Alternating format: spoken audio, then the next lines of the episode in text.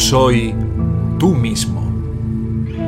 Escuela de Sabiduría de la No Dualidad. Aquieta tu mente para siempre.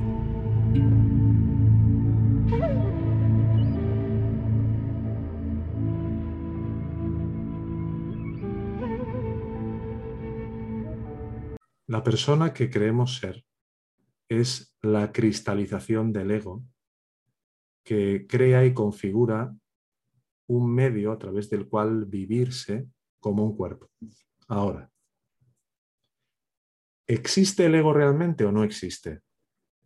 Si llevamos a cabo la autoindagación y vamos a mirar directamente a este yo, a este pensamiento yo que creemos ser, lo que descubrimos es que el ego toma vuelo, porque es un fantasma sin forma que solo vive de agarrar una forma. ¿Y qué ocurre cuando tú te atiendes a ti misma por lo que realmente eres en tanto que conciencia?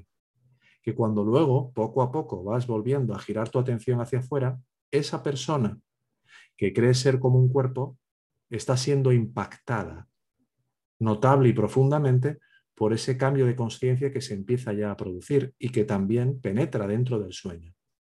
De tal forma que esta persona que creemos ser como una configuración del ego mismo, poco a poco va transparentándose, es decir, va empezando a dejar de estar gobernado por los impulsos y las inclinaciones de las visaya vasanas y empieza a estar cada vez más alineándose con el espíritu o con la conciencia que realmente somos, que es lo que realmente es el ego. El ego parece solo ser un ego porque nuestra atención está totalmente alejada de nuestra realidad, de nuestra felicidad. Entonces, en la medida que la persona deja de estar gobernada o comandada por el ego, porque nos vamos dirigiendo hacia nuestra verdadera fuente y nos vamos alineando con ella, esta persona cada vez se va volviendo más humilde, más compasiva, menos al servicio del impostor y más como un vehículo o un medio de comunicación aquí, en este mundo, para salir de él. ¿Lo ves? Pero desde el punto de vista de la ilusión, y desde el punto de vista del que está dormido, que es la gran mayor parte de la población, la persona es un títer en manos del ego.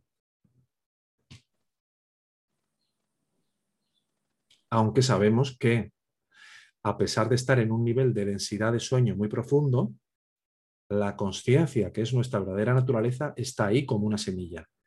Y por lo tanto, todo lo que esa persona va a vivir y tenga que vivir por mucha locura en la que entre una persona, nunca va a poder llegar hasta un punto más allá porque lo limita y lo impide nuestra verdadera naturaleza, que utiliza todo ese sufrimiento por el cual pasamos y todas esas dificultades para despertarnos y que poco a poco vayamos buscando una solución, que dejamos de buscarla afuera y empezamos a buscarla dentro. Cuando empezamos a buscarla dentro, empezamos a toparnos con esa semilla. Y esa semilla, en la medida que la vamos reconociendo como lo que somos en realidad, va generando como un aroma, por decirlo así, ¿no? De verdad que termina impregnando todas las experiencias de nuestra vida y llevándonos cada vez más en la dirección de la fuente. Finalmente, en última instancia, la persona deja de ser un medio para que el ego se sirva a sí mismo y se viva a sí mismo y empieza a convertirse en una herramienta a favor del espíritu. Claro. A ver, pero cuando estamos haciendo la autoindagación, ese yo, en principio, es un yo que se cree una persona, ¿no?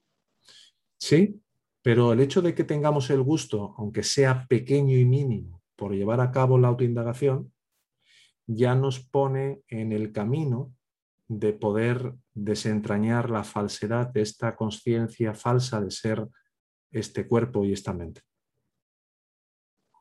Es como si fuera una primera etapa, como un, un, primer paso, ¿no? Es esto lo que me estás diciendo. Es como si entráramos en, o fuésemos de, vuelta a casa y lo primero que entramos es un hall, que es la parte burda del ego, que es el cuerpo. ¿Sí? Sí es. Vale. Gracias. Es como si tuvieras, imagínate, este tipo de gafas virtuales, ¿no? Que, están ahora de moda. Tú te, las, te las pones, ¿no? Que tengo una. Ah, y estás en medio de un escenario, ¿no? Y en ese escenario, pues no hacen más que pasarte todo tipo de cosas que te hacen sentirte con pánico, con tensión, con miedo a caer por un precipicio, ¿no? Y bueno, tú estás tratando de buscar la manera de sobrevivir ahí, ¿no? Y te agarras a una roca y buscas una cuerda y vas haciendo todo lo posible. Pero es que es un escenario que está construido para que se termine produciendo la muerte del personaje. Está construido para que el propio personaje que está dentro de ese sueño se termine desesperando.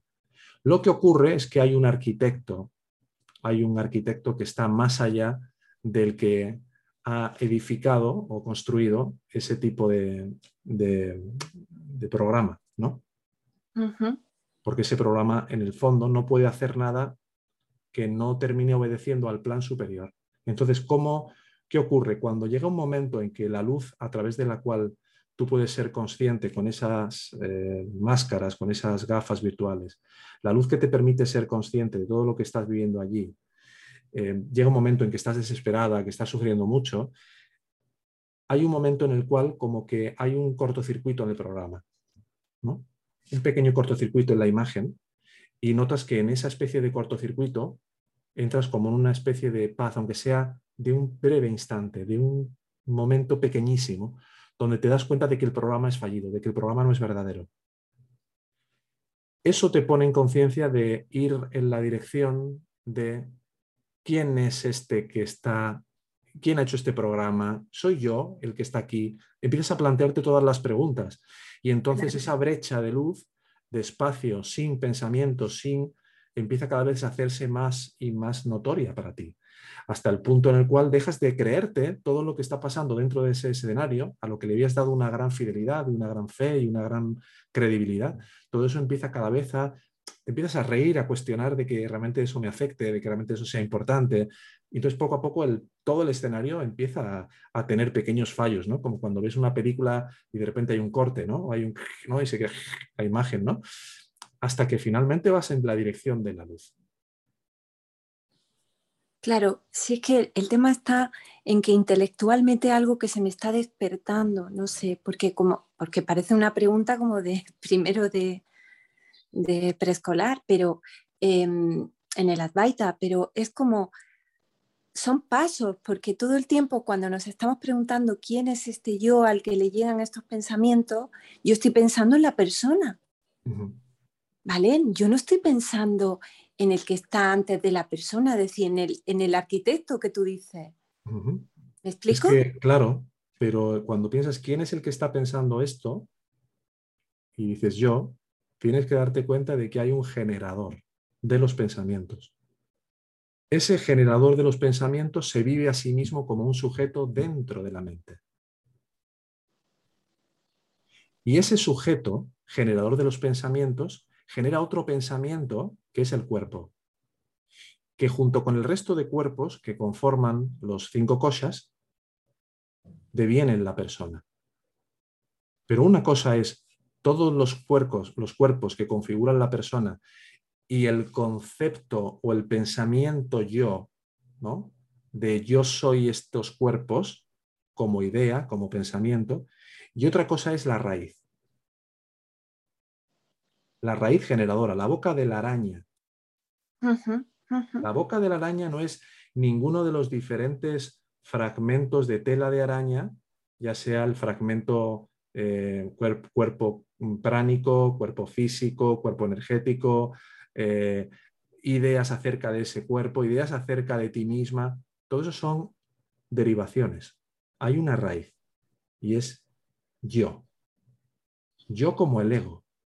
Yo como el ego, cuando atiendes a la conciencia, tú vas mirando en la dirección del ego, de esa raíz, pero te terminas encontrando de que no hay nada ahí más que conciencia, ¿verdad?